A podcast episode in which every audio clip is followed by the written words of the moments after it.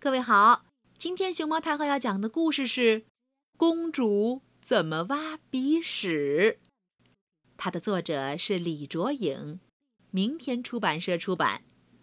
关注微信公众号“毛妈故事屋”和荔枝电台“熊猫太后摆故事”，都可以收听到熊猫太后讲的故事。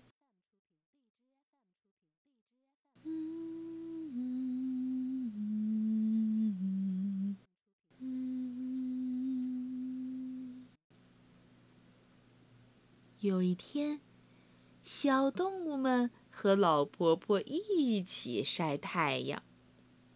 老婆婆想到了一个怪问题，她说：“你们知道公主是怎么挖鼻屎的吗？”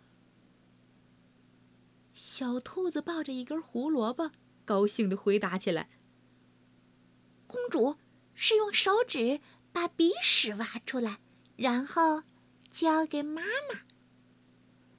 小猪说：“不可能了，公主的妈妈是王后哎，交给王后一块鼻屎，呃，太没礼貌了。”啊哈，鼻屎！王后一定会被吓到，觉得很恶心的。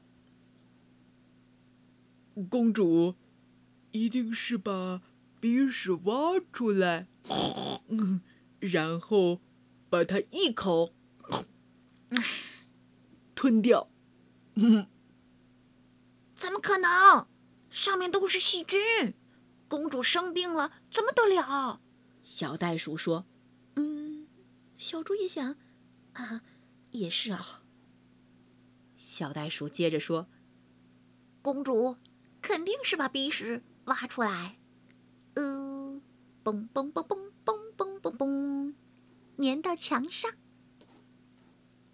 哟，小猫说：“太恶心了，喵！墙壁会被弄得脏兮兮的。”公主一定是偷偷的把鼻屎埋起来，喵！就像我们猫咪处理自己的便便一样。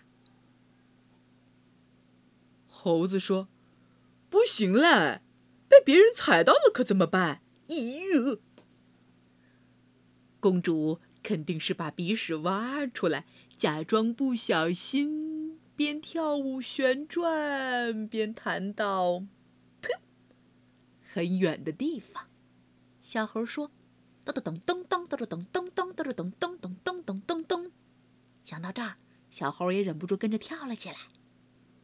哎呦，那会弹到别人身上的啦！小蛇喊着。公主一定是把鼻屎挖出来，悄悄地放进杯子里，等它融化后，咕噜噜噜，就没有人知道啦。